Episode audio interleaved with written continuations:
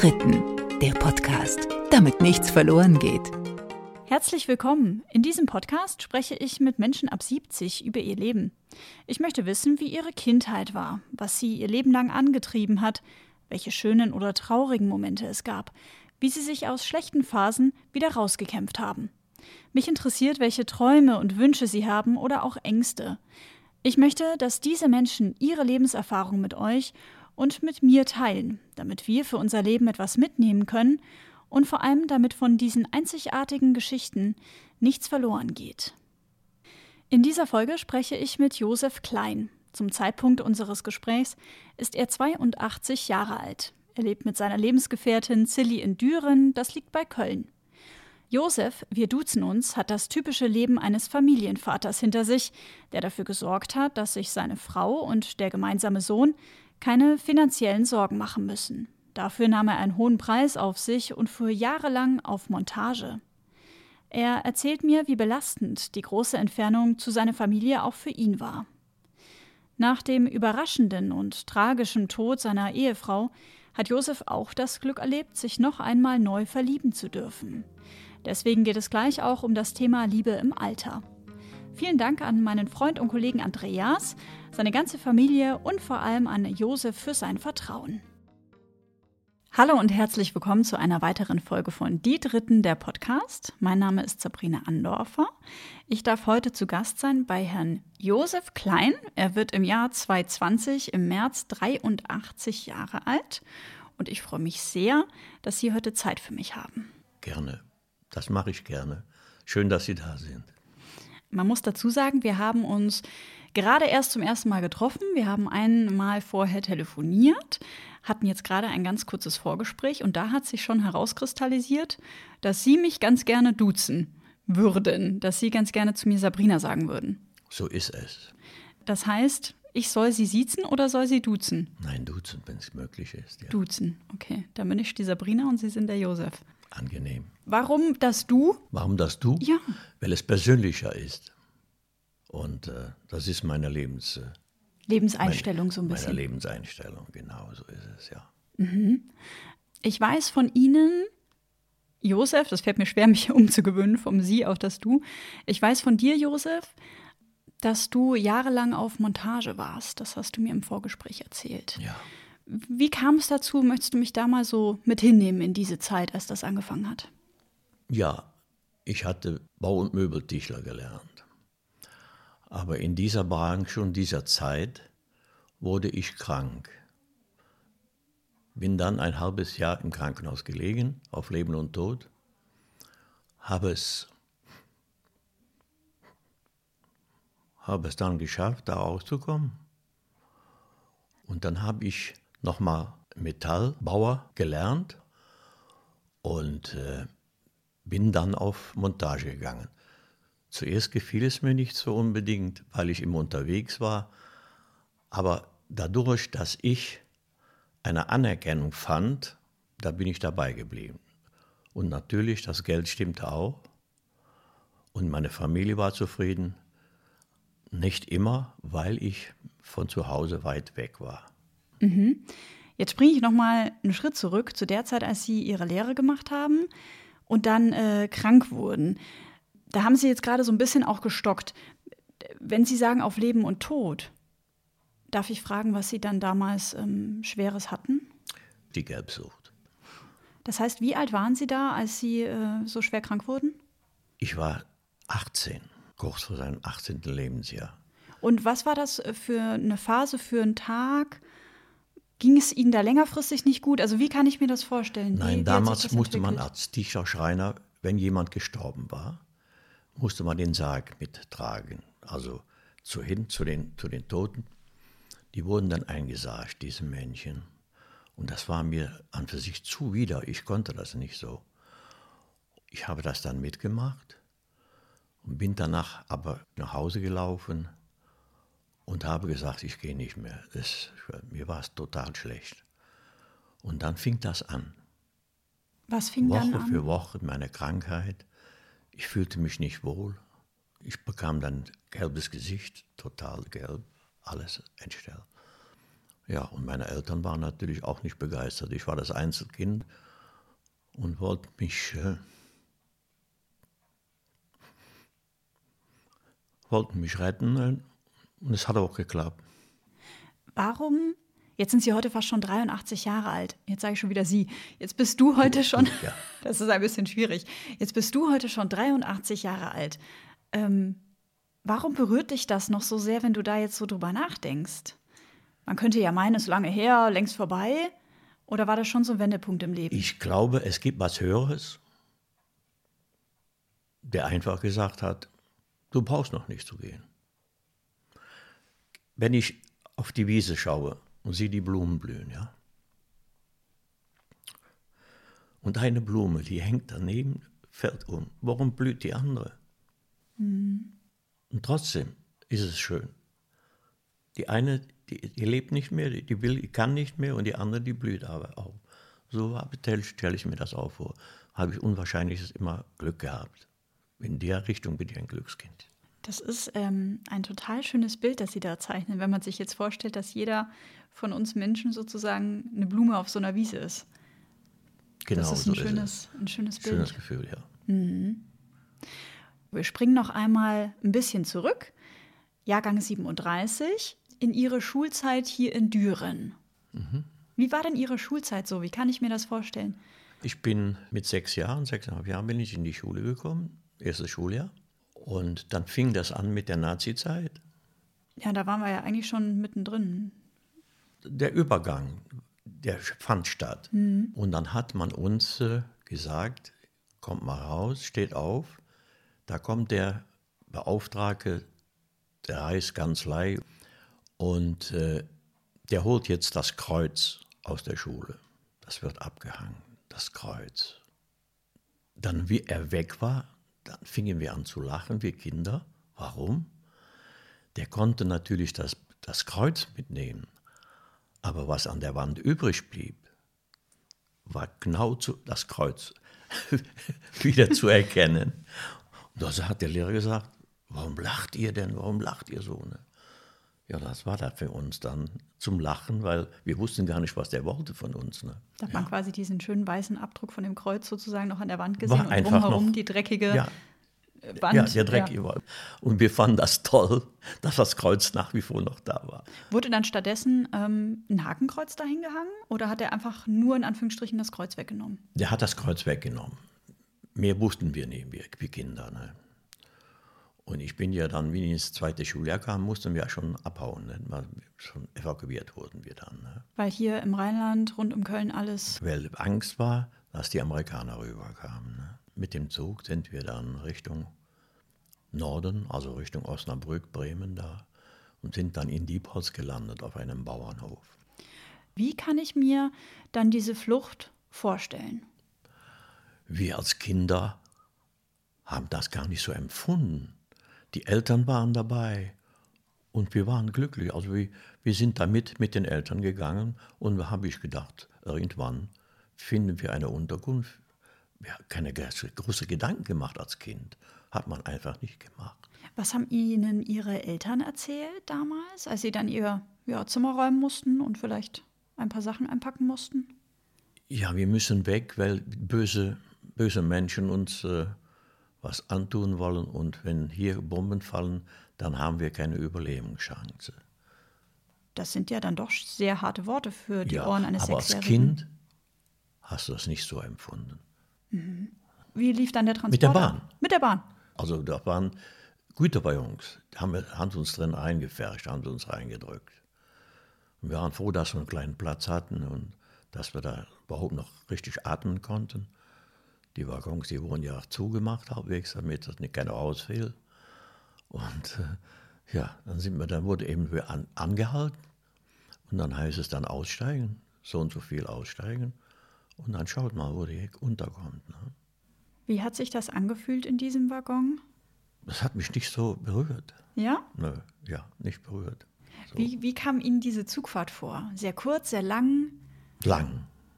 Die kam lang, kam mich lang vor, ja. Und äh, ich hatte, weiß nur noch in etwa, dass ich dann gesagt habe, ich möchte was zu trinken haben. Ich hatte, wir hatten nichts zu trinken. Ne?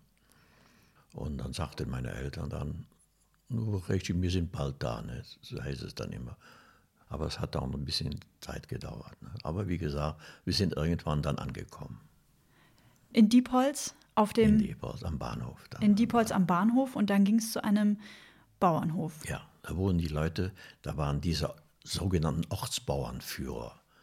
Die waren bei der Gemeinde, so eine, die, die haben uns dann genommen, die sind, sie kommen dahin, sie kommen dahin und sie kommen dahin. Und dann sind wir denen gefolgt. Ne?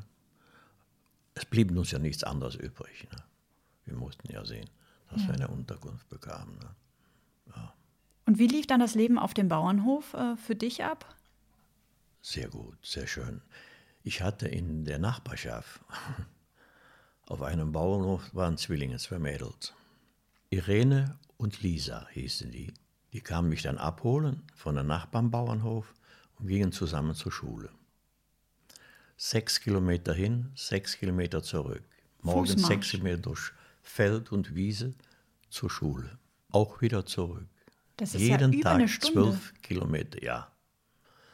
Wir mussten schon um halb sieben abgehen, um um acht Uhr da zu sein. Ne? Boah. Kann man sich heutzutage gar nicht mehr vorstellen. Das war es halt so. Das, du konntest ja nichts ändern als Kind. Ne?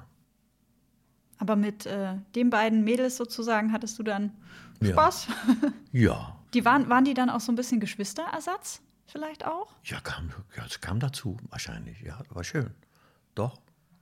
Es hat mir sehr geholfen als Kind, um etwas zu vergessen, eine neue Heimat zu suchen, so gewisserweise, für eine gewisse Zeit. Ich wusste ja nicht, wie lange es dauert. Ne? Mhm. Und meine Eltern natürlich, die waren natürlich ein bisschen knickend. Da sagte ich immer, was ist denn? Warum weint ihr und so, ne? Tja, wir wollen nach Hause und so, ne? Und dann kam es dazu, dass mein Vater in den letzten Kriegstagen noch eingezogen wurde. Und 14 Tage später war der Krieg vorbei. Und war? kam er Gott sei Dank wieder zurück. Er ist gar nicht bis an die Front gekommen. Ja, zum Glück. Ja, nicht zum Glück. Warum wurde Ihr Vater vorher nicht eingezogen? Gab es da einen speziellen Grund? Ja. Äh, warum wurde dein Vater vorher nicht war eingezogen? Da, das war ein Grund, der war bei der Dürener Metallwerke, Busch und Jäger, Quant-Konzern. Quant gehörte zu den reichsten und mächtigsten äh, äh, Unternehmer in Deutschland. Okay. Quant hat ja noch lange, die später ja BMW haben, ah, okay. äh, übernommen um, haben und mhm. ganze Dinge. Und dein Vater war? Der war Elektriker. Mhm. Und im Zusammenhang mit Verbindung Metallbauer, Elektriker, äh, heißt es Techniker und alle, die zusammenarbeiteten. Und da war der quasi zu wertvoll für die Firma? Zu als wertvoll, er brauchte nicht. Aber wenn dann gar nichts mehr ging, man merkte dann, es geht, könnte zu Ende gehen, dann wurde er noch eingezogen. Etwas zu spät wahrscheinlich. Das war zu spät. Das heißt, wie lange sind Sie dann in Diepholz ähm, auf dem Bauernhof? Äh, ich sage immer Sie, das ist echt schwierig. Nee, du, ja. Wie lange bist du dann in Diepholz auf diesem Bauernhof geblieben? Wir sind fast zwei Jahre. Wir waren die Letzten, die wieder nach Hause wollten. Wir wollten da bleiben. Und dann hatte mich, hat man nicht in der Nachbargema äh, Nachbarbauernhof, die hatten keine Kinder. Und da lief ich oft hin. Und dann hat man mir erzählt, wir wollen dich haben, du kannst den Bauernhof. Da hat meine Mutter gesagt, nee, den nehme ich wieder mit nach Hause. Die also wollten also, mich adoptieren und wollten mir den Bauernhof übergeben. Weil die selber keine eigenen Kinder hatten. Weil sie selber keine eigenen Kinder hatten. Und da hat aber deine Mutter gesagt, nein, das ist Schluss, gar jetzt ist Fall. Schluss, auf keinen Fall. Wir, wir, sind zusammengekommen und wenn wir die Möglichkeit besteht, gehen wir auch wieder zusammen nach Hause. Und das war dann auch wahrscheinlich völlig in Ordnung für dich? Ja, doch. Und äh, wie wir dann nach Hause gehen mussten, da war viel mehr als Kind schon der Abschied schwer. Ich hatte die Nachbarskinder nicht mehr da, die waren da, war, hat man sich so dran gewöhnt. Ne? An die beiden Zwillinge? An die Zwillinge, ja. Aber wir mussten nach Hause. Das war dann wahrscheinlich so 46, 47? Ja, 47. 47. Nee, 46. 47 bin ich nach Hause gekommen, bin ich ja zur Kommunion gegangen, die erste Heiligen Kommunion. Da war ich äh, zehn Jahre. Mhm. Okay, das heißt, wir sind zurück sozusagen in Düren nach Kriegsende. Josef geht zur Erstkommunion, schließt dann wahrscheinlich die Schule ab. Was, was gab es dann damals? Die Hauptschule. Hauptschule, Ja, ganz, ja, ganz normal.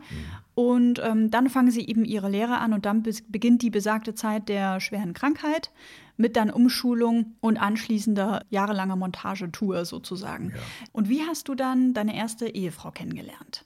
Nachdem ich aus dem Krankenhaus entlassen wurde, habe ich diese Frau kennengelernt von der Nachbargemeinde. Da sind wir mit Freunden, mit, mit dem Fahrrad, war Schützenfest. Da sind wir dahin gefahren. Und da habe ich sie dann gesehen. Ne? Ah ja. Aber ich traute mich noch nicht so richtig, weil ich Angst hatte, meine Krankheit, die würde dann äh, sofort, weil die, weil die äh, wie soll ich sagen, Das- eifersüchtig waren auf meine damalige Frau und haben mich dann schlecht gemacht und gesagt, das ist doch krank, da willst du mit dem und so. Äh, gehen wir nochmal zur Krankheit Gelbsucht, damit wir das alle wissen. Eine gelbe Hautfarbe, ist die ansteckend, ist die nicht ansteckend, damit wir da alle auf dem gleichen Wissensstand sind. Das gibt es auch, ansteckend, meine waren nicht ansteckend. Aber dennoch war es dann so, dass Eifersüchtige mit Buhler, Ja, mich schlecht machten. Sie sollte von mir ablassen, damit sie selber hingehen konnten. Hat, den Gefallen habe ich ihnen nicht getan. wie hieß denn ihre erste Frau? Hedwig, Helene, Hedwig Helene, genannt Hedi. genannt Hedi. Wie war Hedi denn so? Hedi war auch hin und her gerissen, dadurch, dass sie keinen Vater auch hatte. Der Vater, das war ein Bauernsohn, der aber in den Krieg eingezogen wurde. Und der ist auch leider nicht mehr zurückgekommen. Also er wollte immer nach Hause, ein Bauernsohn, er wollte nach Hause, er wollte kein Soldat sein. Ne? Der war 20 Jahre alt. Der hatte Der aber Vater. schon eine Tochter und, Und eine das Tochter, war Hedi. Ja. Das Hat heißt, ihren Hedi, Vater dann nicht mehr gesehen, ne? nie gesehen, ja. Wie alt war Hedi, als ihr Vater gefallen ist? Noch zwei Jahre vielleicht, zwei, Mhm. drei, zwei, drei Jahre, ich weiß es nicht mehr genau. Und darunter hat Hedi dann gelitten. Auch schon, ja, ja.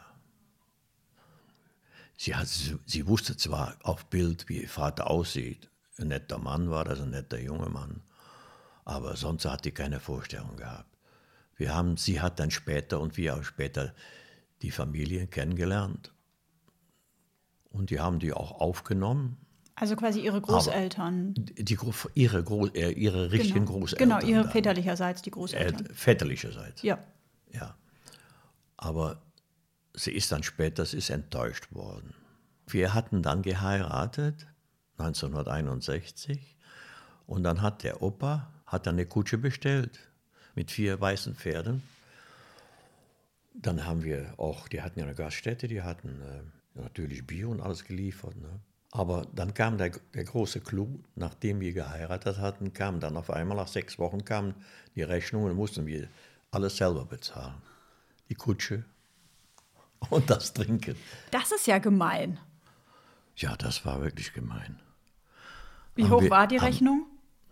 Ja, Wie viel das war, zur waren das? damaligen Zeit waren das bald 4000 Mark. Ne? Boah, Das wären, das wären heute, was weiß ich. keine Ahnung. Ach, ja gut, vierspännige Pferdekutsche. Ich habe kein, ich kenne mich jetzt mit Hochzeit noch nicht so gut aus. Da weiß ich jetzt noch nicht, was sowas kostet. Aber ich kann mir vorstellen, das äh, kann man sich äh, äh, als Mädchen, Schrägstrich Frau, nur in seinen größten Träumen leisten.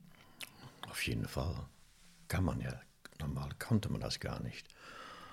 Aber wir mussten ja das bezahlen, sonst wäre das durchs ganze Dorf gegangen. Das ist dann immer so ein bisschen Fluch und Segen zugleich, ne? wenn man Ja. in so einem kleinen Dorf wohnt. Ja. Das ist wahr. Das heißt, das ganze Dorf hat mitbekommen, der Josef hat sich in die Hedi verliebt und die Hedi sich in den Josef und die beiden haben geheiratet. Wie alt waren Sie da? 61, glaube ich, haben Sie gesagt, war die Hochzeit? Ja, ich war 24 24, und genau. sie war, musste großjährig gemacht werden. Aha. Großjährig hieß damals ab 21. Lebensjahr bist du gut. Kannst du selbst bestimmen, was ist. Und wie alt war, war Hedi? 20. Das ja. Und das ist ja eine Sache. Aber die Eltern haben dann da ihren Segen gegeben und äh, also Ja. der Stiefpapa und die Mama. Es geht, es geht nicht mehr an, ging ja nicht mehr anders. Wir wollten ja auch. Verstehe. Und dann, wie ging es weiter mit Hedi und mit dir? Kamen Kinder? Ja, unser Frank, der wurde dann äh, 1964 geboren und ist heute 55 Jahre alt. Ne? Und der ganze und Stolz vom der ganze Papa. Stolz meiner Frau und mir auch. Aber dann ging ich dann auf Montage und sah meinen Sohn nur vielleicht einmal die Woche. War nicht schön, hat er mir auch damals schon gesagt, wie er dann älter wurde.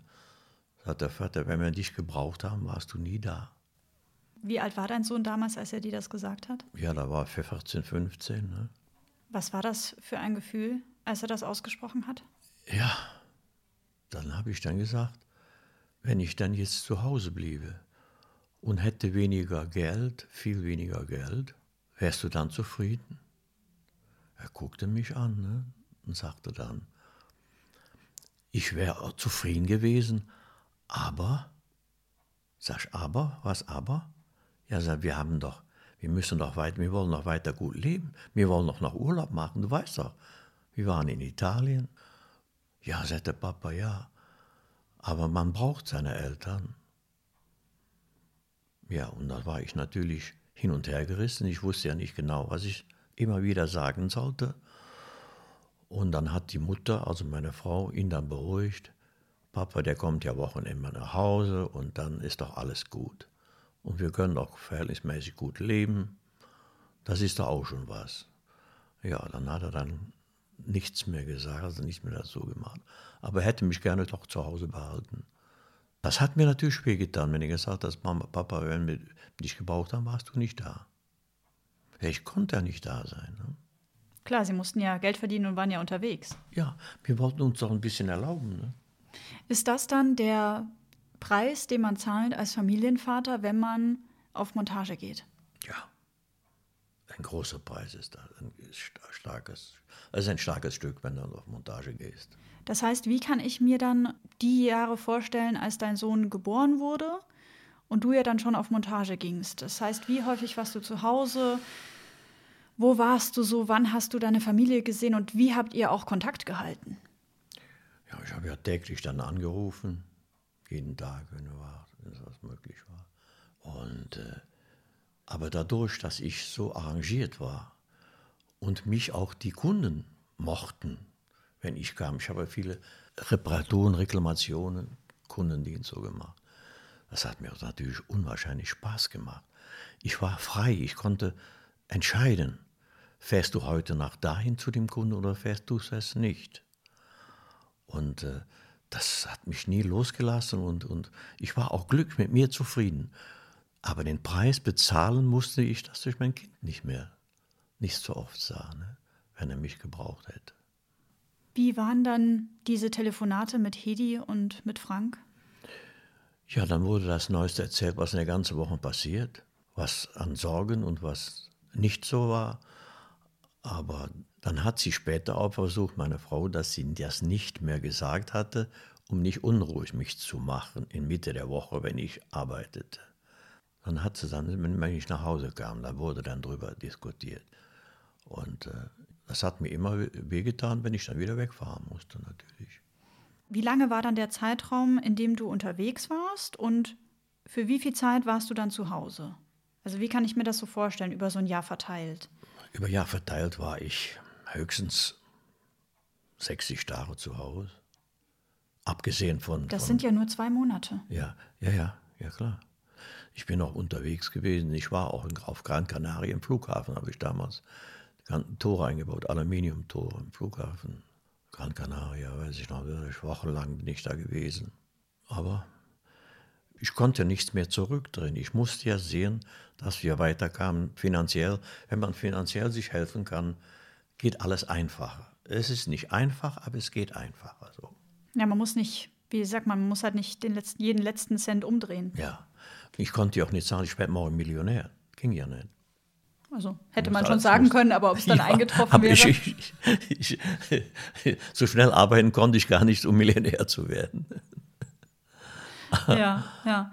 Und wie lange waren Sie dann noch auf Montage? Also wann sind Sie sozusagen in Rente gegangen? Ich bin vor 20 Jahren fast 20 Jahren in Rente gegangen. Also von, Da war ich 60, 62, bevor das die, der Euro rauskam. kann man sich gut merken. Kann man sich gut merken, ja. Und dann aber musste meine Frau sterben. Noch kein halbes Jahr war ich zu Hause, musste meine Frau sterben. Was ist da passiert? Ja, die Bauchspeicheldrüsenkrebs hat sie bekommen. Hat sich das irgendwie angedeutet oder? Das hat sich angedeutet, indem das unsere Hausärztin sagte, Frau Klein, kommen Sie zu mir, wir müssen da was tun.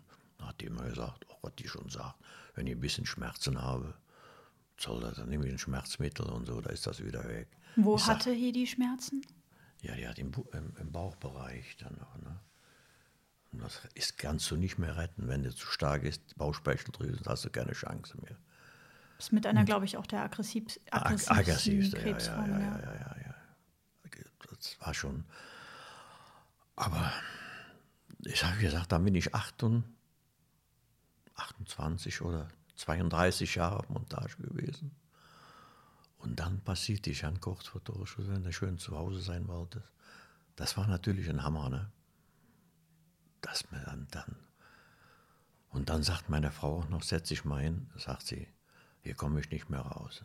Mir schnürte das richtig die Kehle zu. Und wir haben sich auch all die Ärzte alles versucht. Und meine Schwiegertochter war im, äh, in der Verwaltung, in dem Krankenhaus beschäftigt. Die hat dann den Professor gebeten, doch alles möglich zu machen. Hat er auch, hat er auch versucht, ne? aber es hat nichts geholfen. Sie musste sterben, musste. Wie alt war Hedi, als sie gestorben ist? Tja, wie alt war sie? 61, 62 Jahre alt war sie. Ne? Also praktisch ist jetzt 17 Jahre tot. Ne? Knapp 17 Jahre, 16,5, 17 Jahre tot. Ja. Ja, mein Sohn, der hat da auch drunter gelitten. Ne? Aber wenn man dann älter wird wieder, das Leben geht weiter und man kann sich hochziehen an den Kindern, Enkelkindern. Das du musst ja weiterleben. Wenn du leb, weiterleben willst, musst du ja. War das so ein Satz, so ein Leitspruch, den Ja. du dir dann immer wieder gesagt hast Ja. auch? Andere sagen dann auch, guck mal, ihr habt doch, ihr seid doch zusammen gewesen und alles. Du hättest ja auch gehen können. Aber es hat, es hat so nicht äh, sein sollen. Sie ist, musste eher gehen. Ne? Das, das, das tut aber weh. Das hat wehgetan, muss ich schon sagen. Das hat schon wehgetan. Aber wie gesagt, Wunden verheilen, Jahre vergehen. Man lebt weiter. Und man muss auch dann wieder positiv denken. Man hat ein Kind, man hat Enkelkinder. Und man nach dann einem Jahr, wie sie meine, meine Frau gestorben war, dann habe ich sie wieder ke kennengelernt. Im Sie Dorf. sagen- Wir Sie leben ja sagen- in einem Dorf. Man muss das jetzt kurz für unsere Hörer und für unsere Hörerinnen begreiflich machen. Josef äh, blickt so in Richtung Nebenraum. Dort sitzt nämlich äh, seine Lebensgefährtin, gerade mit ihrem Enkelsohn. Äh, die haben wir quasi ausquartiert sozusagen, damit wir uns hier in Ruhe im Wohnzimmer unterhalten können. Zilli, Zilli Kamp. Ja. Und die hast du dann ein Jahr nach dem Tod von Hedi kennengelernt. Wir, wir kannten uns schon lange. Wir kannten schon seit fast seit Kindheit an. Habe ich immer gedacht, sagt, ist ein nettes Mädchen. Und seitdem hatten sie auch Kontakt? Seit ihrer Wir haben, uns Kindheit? wir haben uns gegrüßt. Im, Im Dorf. Zeit. Ja, ja, wir haben uns immer begrüßt. Und aber dann, sie ging zum Friedhof, ich ging zum Friedhof. Sie ging zum Ihr Friedhof. Mann war ja, ist ja vor 20 Jahren gestorben. Und dann haben wir uns dann gesehen und sind dann dort, sagte dann, wie geht's dir? Sag ich, wie geht's dir denn? Und so, ja, ich habe auch gehört, dass deine Frau und so, ja, ja, ja. Und dann sagte ich zu ihr noch, sag ich, oh, sie sieht aber gut aus. Ja, und dann ging das, so, wir trafen uns dann, wir trafen uns am Friedhof wieder mal so, ne? Und dann, ne, ja, wir haben uns dann unterhalten und so, ja.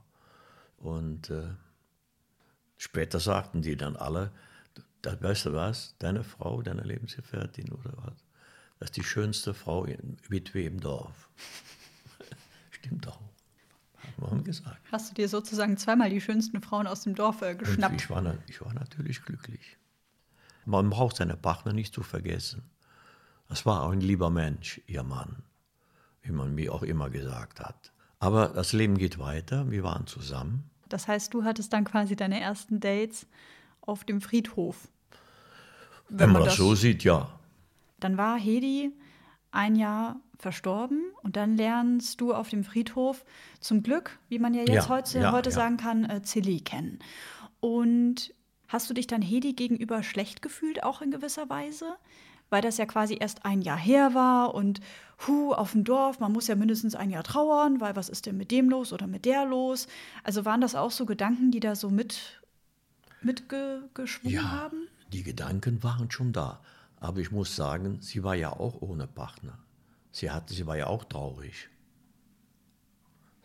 Ja. Mhm. Da sind wir dann zusammengekommen. Das hat ja auch mittlerweile schon 15 Jahre, bald 16 Jahre gut gegangen. Man hat, man hat Differenzen, das ist doch normal. Jeder, einmal will so, einer, der andere will so. Aber in, in Wirklichkeit würde ich sie nie im Stich lassen und sie mir auch, würde alles für sie tun. Hättest du damals nach dem Tod von Hedi gedacht, dass du dich so schnell wieder jemandem Neuen auch öffnen kannst? Hätte ich nicht gedacht. Ich glaube, wenn diese Frau nicht gekommen wäre, hätte ich es nicht gemacht. Was war dann das, da das, das Besondere? Das war was Besonderes, diese Frau für mich.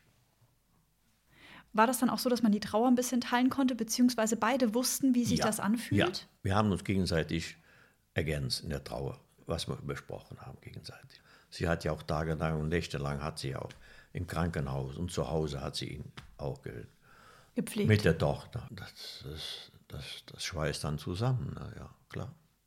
Das schweißt zusammen. Hätten Sie, hättest du gedacht, dass du noch mal so ein Glück hast? Nee, so nee, habe ich nicht gedacht auch noch so schnell nicht mehr. Ne? So. Aber man war ja jetzt ja jünger. Ne? Ja, wenn ich jetzt, jetzt, wenn ich jetzt sagen würde, würde es das jetzt noch mal machen. Ne? Ich weiß nicht, ob mich, man, man mich noch haben will ne? in dem Alter. Ne? Also Aber trotzdem, alleine könnte ich nie so sein. Ne? Brauche ich einen Menschen um mich herum. Ich kann das jetzt ja nur rein optisch beurteilen. Aber ich glaube, mit drei, also sie kommen mir jetzt nicht vor, als wären sie 83 oder bald 83. Ja, ja, ja. Sind viele, die das machen. Ich, werde ja, ich will ja 100 Jahre alt werden, habe ich gesagt. Ne? Gutes meine, Ziel. Die mütterlicherseits, meine Tante ist 103 und sieben Monate geworden. 103. Mit 100 stand die noch und hat einen Vortrag gehalten. Mit 100 stand die noch. Wahnsinn. Das war, es, war auch eine wahnsinnige und den Rekord gilt es zu brechen. ja. Wir gehen noch mal äh, in die Zeit ein bisschen zurück, als du so viele Jahre auf Montage warst. In welchen Ländern, Ortschaften warst du denn unterwegs? Was hast du denn so gesehen? Tja, ich habe so viel gesehen, aber ich habe auch wenig gesehen. Warum? Weil ich auch arbeiten musste. Aber alle, überall, wo ich hinkam, wenn ich ankam, ich habe freundlich gegrüßt und wir haben das erwidert. Und das hat mir unwahrscheinlich geholfen bei meiner Arbeit, was ich tue. Ob das in Bayern, ob das war, ob das in, in, in, in Nordrhein-Westfalen, Rheinland-Pfalz, Baden-Württemberg, oder in Norddeutschland, das waren etwas größere Probleme, weil der Norddeutsche ist extrem etwas anders, aber ehrlich und wenn er weiß, dass man nicht auf ihn sich verlassen kann, dann bist du auch ein guter, bist ein bekannter Freund, kannst du Freund werden. Das sind die, die, die Hamburger. Das sind die Hamburger. Ja, und später nach der Wende habe ich auch dann noch äh, in der ehemaligen DDR bin ich dann auch gefahren. Auch vorher schon war ich in der DDR. Und dann habe ich die, die, die Zilli mitgenommen, die ist mit mir gefahren, nachdem ich schon in Vorruhestand war. Ne? Hat man mir angeboten, noch Transport, so kleine Transporte zu machen, nach Dresden oder was nach Leipzig bin ich schon gefahren oder nach Eisenach.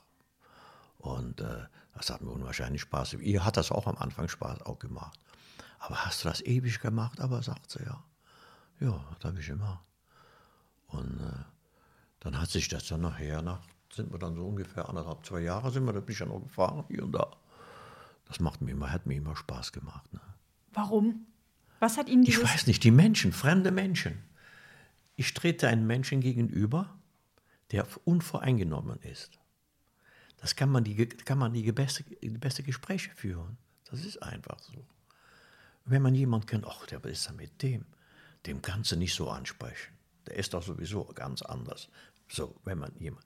Aber diese, diese Unvoreingenommenheit, fremden Menschen gegenüber, das heißt doch immer, wie du kommst gegangen, so wirst du empfangen. Wenn du freundlich kommst, dann kriegst du das auch wieder, diese Freundschaft.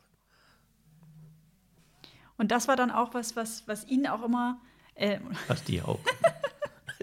ist schlimm, ne? Ich bin da so sehr streng, muss man ja sagen, erzogen worden und habe so diese Sie und das fällt mir dann doch jetzt sehr schwer, merke ich.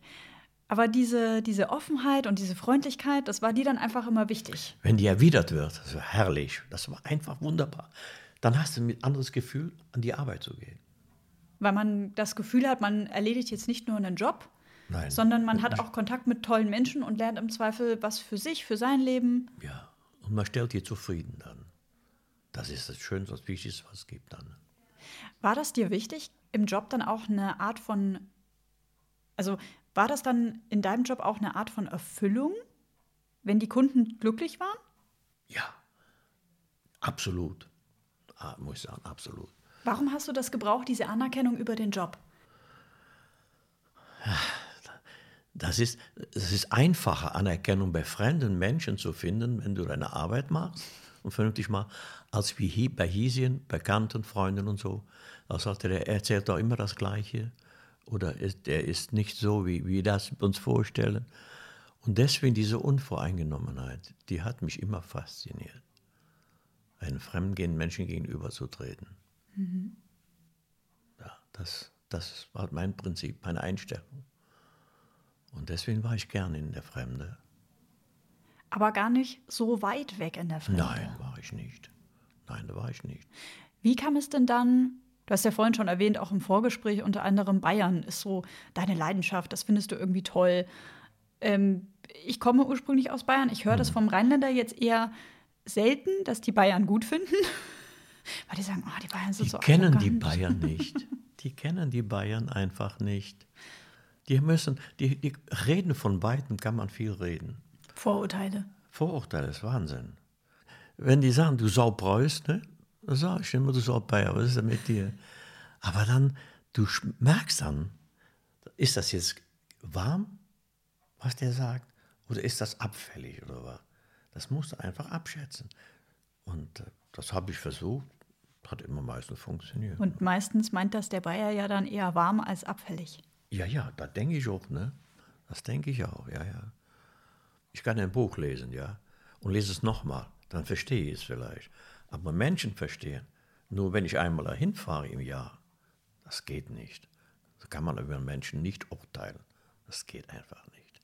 Man muss, man muss den Menschen kennen und sich mit ihm unterhalten. Und man muss ihn wiedersehen. Und dann weiß man, ist das ein guter oder ist das nicht, ist das kein guter. Ist das dann auch so ein bisschen ein Lebensmotto, was du jetzt mit deinen fast 83 Jahren mit dir herumträgst? Dieses unvoreingenommene auf Menschen zugehen? Ja. Aber ich muss die, die Leute, die's, die nicht den Menschen gegenüber treten wollen und nur von weitem erzählen, die sollen still sein, ruhig sein. Wenn sie etwas sagen wollen, dann sollen sie sich mit den Leuten mal unterhalten und ihre, ihre Beschäftigung oder ihre Heimat, was sie, was sie bedrückt und sie glücklich macht, da sollen sie sich mit beschäftigen und sich unterhalten. Und sonst, sonst soll sie, ein Stuss soll sie keinen Stuss erzählen. Das hat, bringt nichts. Oder wie der Bayer sagt, an Schmarren. Das Schmarren geht mal Schmarren. Eine wichtige Frage, die es natürlich in diesem Zusammenhang äh, zu klären gibt: Rheinland versus Bayern. Wo gibt es das bessere Bier? Ich maße, ich maße mich nicht an. Ein großer Unterschied zwischen Kölsch und zwischen bayerisches Bier. Entweder schmeckt es einem oder es schmeckt nicht ein, keinem. Also da möchte ich mich nicht anmaßen. Das Bier ist genauso gut wie hier aus dem Rheinland. Eine sehr, sehr, sehr kluge Antwort. ja. Wir gehen nochmal in die Montagezeit und schauen uns nochmal ein bisschen das Verhältnis an zu deinem Sohn.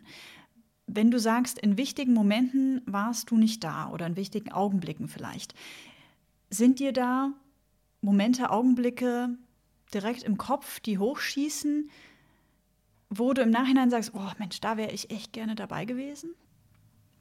Glaube ja. Ja, das glaube ich schon. Jetzt hat man einen gewissen Abstand. Man kann jetzt überlegen, was hätte man getan was, und was, was man nicht getan hat.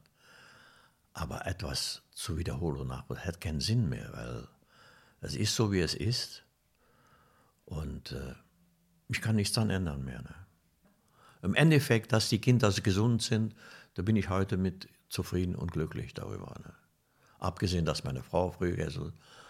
Aber wir haben, beide sind, wir sind jetzt, ich bin, ich bin glücklich mit ihr.